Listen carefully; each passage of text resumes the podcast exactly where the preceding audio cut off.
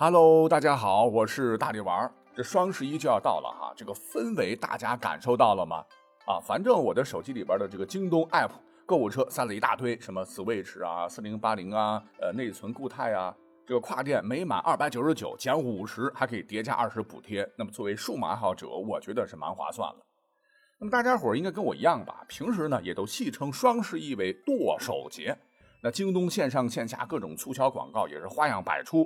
大力丸和大家伙一样，也是跃跃欲试。那么对此呢，有听友就说：“哎，这就是咱们现代人购物的乐趣啊！那比起古人，他们没有京东，没有手机，没有电，没有网络，一定对我们是羡慕、嫉妒、恨。”No No No No 啊！我觉得古代消费者肯定坚决不同意这样的说法。俺们有类似的双十一好吗？剁起手来可不比你们现代人含糊。你看各种史记当中早就有介绍了。为了满足广大热情洋溢、消费活力也是强盛的古代买家，古人早就专门开辟了诸如一月一元旦、二月二春耕、三月三上巳、四月四清节、五月五端午、七月七七夕、九月九重阳这样的所谓的重日节。那这是古人的购物大狂欢呐，商品也是琳琅满目，商家吐血大促，让利多多。如果咱们能穿越回去哈，当天城里的街道两旁，你看。鳞次栉比的茶坊、酒肆、饼店、肉铺、脚店等，吆喝声也是此起彼伏。卖剪刀嘞，摸菜刀。这个货摊呢，也摆满了街道啊。这个卖刀、卖剪、卖杂货的，这卖茶水、卖饮料、卖小吃的，卖水粉胭脂的，卖瓷器的，陶器、文房四宝、古玩字画的，还有看相、算命、卜卦的，等等等。讨价还价声，还有唱曲声，夹杂在熙熙攘攘的人群中，好不热闹。那么除了重日节，哎，古代还有什么元宵节、清明节、端午节、中秋节这样的假日，也几乎被古代商家当做促销大卖的好时机。比方说，咱们这个古代的寒食节，往往在清明节之前，哎，这一连妥妥的古代版旅游黄金周啊！这几日，大家伙呢都会和家人朋友踏青、登高、玩纸鸢、踢蹴鞠、荡秋千。人流量是哗哗哗啊，必然使得嗅着商机的商家们也要大促大卖一波。十载节日自也如是，哪里都是商家的摊点，方树之下，园囿之间，卖卖卖。听到这儿，您可能又问：那如果不是节日或者重日呢？还有购物大促销吗？Of course 啊，平常有市场可以供十里八乡的老百姓来赶集，南方呢又称作赶山趁墟。每集则百货俱陈，次远竞凑，大至骡马牛羊奴婢，小至斗粟尺布，必于其日聚焉，为之赶集也。那每日的三八大集啊，几十里的人都会去赶，商家薄利多销，价格最实惠，品种最全，逛一圈必满载而归也。对，除了这个赶集，还可以去固定的市。还有一些规模小的墟场街，都是自发形成的商品交易场所，大家伙纷至沓来，随心购买各种生活用品、油盐酱醋茶、吃穿住行必备品。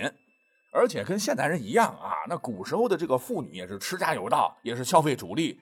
为了好看耐穿的衣服啦、小鸡仔啦、蔬菜种子啦，啊，特别喜欢货比三家，蹲守质优价廉的商品，冒着夏天中暑、三九冻出鼻涕牛牛，也要抢到优惠。实话讲啊，真跟如今咱们京东双十一购物节，现代人守着手机蹲点秒回、抢付尾款得返利的情景是一模一样。那套用如今互联网热词儿，这些个大大小小的卖场平台，那就是古代版的 B to C 呀。好，提到这儿，哎，走过路过千万不要错过哈！十月三十一日晚八点，告诉大家伙一个消息：京东平台百亿补贴日，大牌五折限时补，更有大牌折叠屏手机八点八元抢。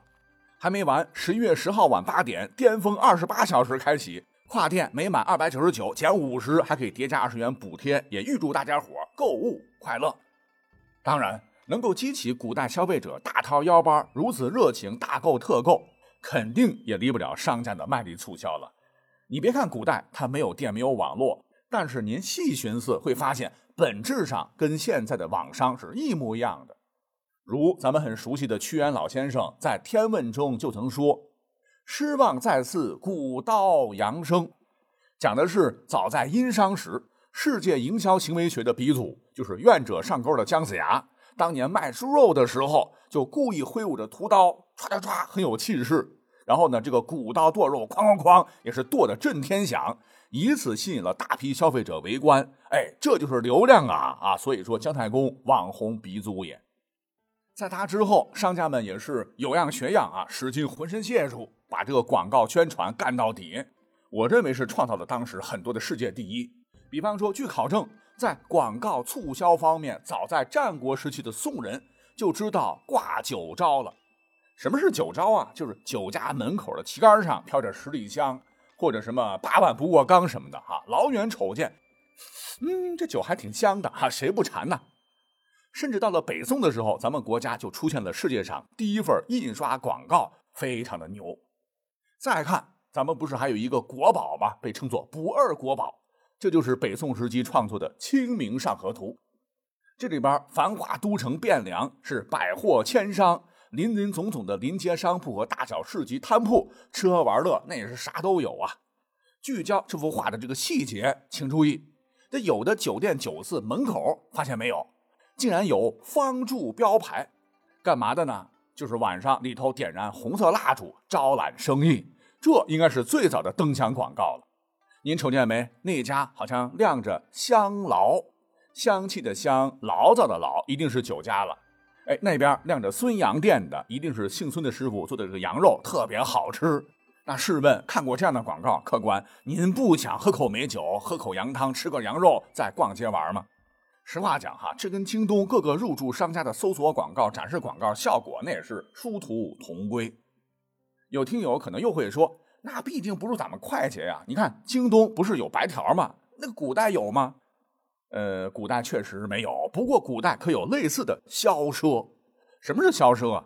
你别看那时候没有身份证，没有平台做保障，可是古人打小听商鞅立木为信，季布一诺千金的故事，就凭着人与人之间的信任，先赊后付钱或者分期付款，大体也是 OK 的。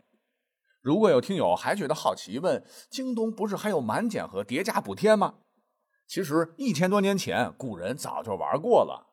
那聪明的他们会先给消费者发红票，就类似代金券有时呢还是戏剧或杂技的演出券有时还会直接打折，更划算。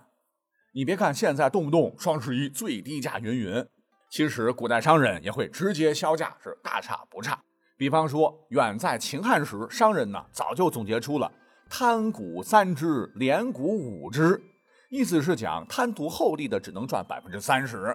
但是薄利多销的可以赚百分之五十，可见打折薄利多销，古人很会。哎，下面呢还有更好玩的，你看如今很多电商允许先试用后付款，这其实并不是现代人的专利了，古人做美食的时候早已用之。像南宋的《孟良录》里边就有记载：曰有卖食药、香药、果子等物，不问要与不要，撒于座下，名曰撒诈。这个撒诈呢，就是先是用后付款了哈，你觉得东西不错，再付也行。还没完，宋代呢还有一种官扑的游戏，怎么玩呢？就是飞镖投旋转着的这个八卦盘，嗖嗖嗖啊，乾坤震巽坎艮离兑，中了都有大小奖。更厉害的，如果是中了中间太阳太阴两个圆弧，大奖直接抱走。这听起来就跟现在网上下单给你一次幸运大转盘的抽奖机会如出一辙。当然，这些还不够的哈。你像咱们的京东也有电商直播的时候，为了多卖货，主播们也是促销带货，吼破喉咙啊！家人们赶紧下单啊，最低价不要八八八，只要八十八，云云。其实古人呢也有真人促销，比当代主播们的这个硬广告反而显得是更有文化气息，更容易被大家伙接受。据考证，北宋开始，古人真人促销带货就出现了，拿着货物大声吆喝。跟今日不同的是，古人有墨水啊，通过吟唱有趣的韵文，配着喇叭、唢呐或干唱，声情并茂的来介绍这个产品的特点，还有这个价格，多么多么物美价廉吧，就有点类似如今的 rap 的吟唱表演，达到宣传货物的目的。那这词儿啊，一定要押韵、通顺、简洁、易懂、朗朗上口，哎，这就是广告文案呐，真的一点不输现代啊。所以看来，古代要带货，肚子里还得有东西。讲到这儿，我估计啊，还有很多朋友会疑惑：既然说古代购物节也不少，但问题是他们可没有京东 app 电子支付，咱们呢可以扫码、指纹，还能刷 face，他们能这么便捷的买东西吗？其实不用担心，不管是电子支付，你还是拿钱，那不都是买买买吗？都得需要钱钱钱吗？而古代自打钱祖贝币开始，无论是孔方兄还是银锭、纸币交子都很方便。只是那个时候没有网络，快捷上确实不如京东直接手指一点下单来得快。可是呢，也不要小看古人买买买的实力，他们的消费力在当时世界上那都是杠杠的。最后，古今对比啊，咱们再看看，每逢双十一、京东购物节，这个物流都非常给力啊，会在第一时间及时快速的把各位购买的心仪产品送到目的地，交到您手中，甭管您是在天涯海角。但各位不晓得啊，其实古代早就有了快递，名字当然不叫京东物流了哈，而是专业的镖局。你一听啊，镖局，这武侠剧里经常出现的，不就是专门为人保护财物或人身安全的机构吗？其实古代客商只要把货物给了镖局，支付一定的佣金，这个镖局啊就能把货物送到指定地点。这听起来镖局可不就是一个名副其实的物流公司吗？只不过呢，没有这个火车、飞机、汽车，这个速度肯定比不上京东，但也能基本满足广大古代消费者线上消费、线下拿货的问题。好，巴拉巴拉，我们讲了十几分钟，那节目最后再次告诉咱们听友。京东双十一火热进行中，省钱领券，跨店每满二百九十九减五十，还可以叠加二十元的补贴，确实便宜，走个路过不要错过。咱们京东见，拜拜。